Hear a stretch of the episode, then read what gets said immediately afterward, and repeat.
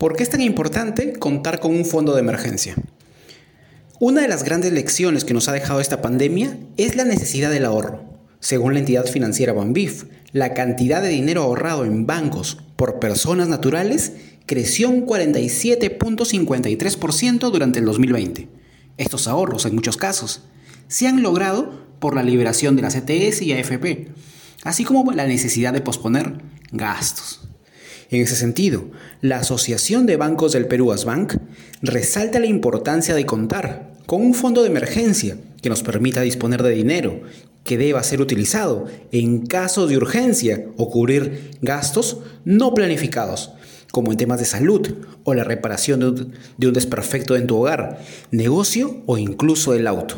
Este dinero te permitirá tener mayor tranquilidad y pasar cualquier situación apremiante de manera más tranquila y sin mayores complicaciones económicas, subraya Astbank. El dinero de este fondo está pensado exclusivamente para cubrir urgencias o emergencias, por lo que debes empezar un plan de ahorro para reponerlo cuando lo hayas usado en parte o en su totalidad.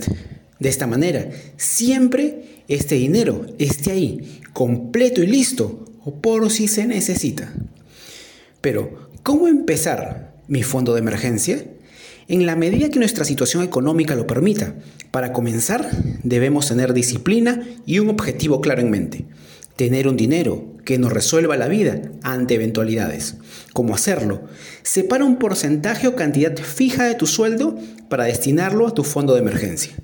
La idea es que este tipo de ahorro no forme parte del dinero que requieres para cubrir tus necesidades.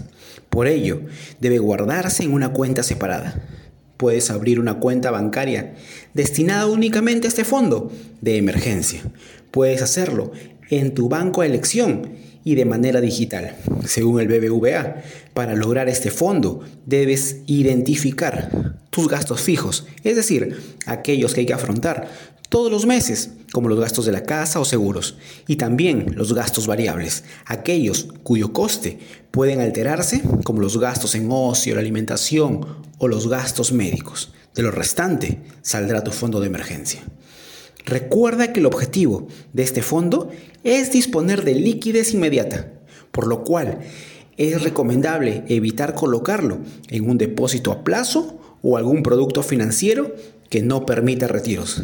Así, cuando ocurra un imprevisto, tendrás disponible tu fondo de emergencia y podrás cubrir estos gastos.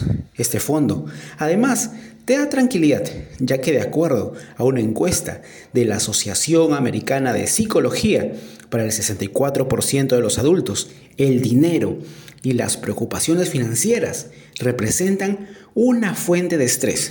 Los expertos avisan, una mala salud financiera puede conllevar a problemas de salud mental.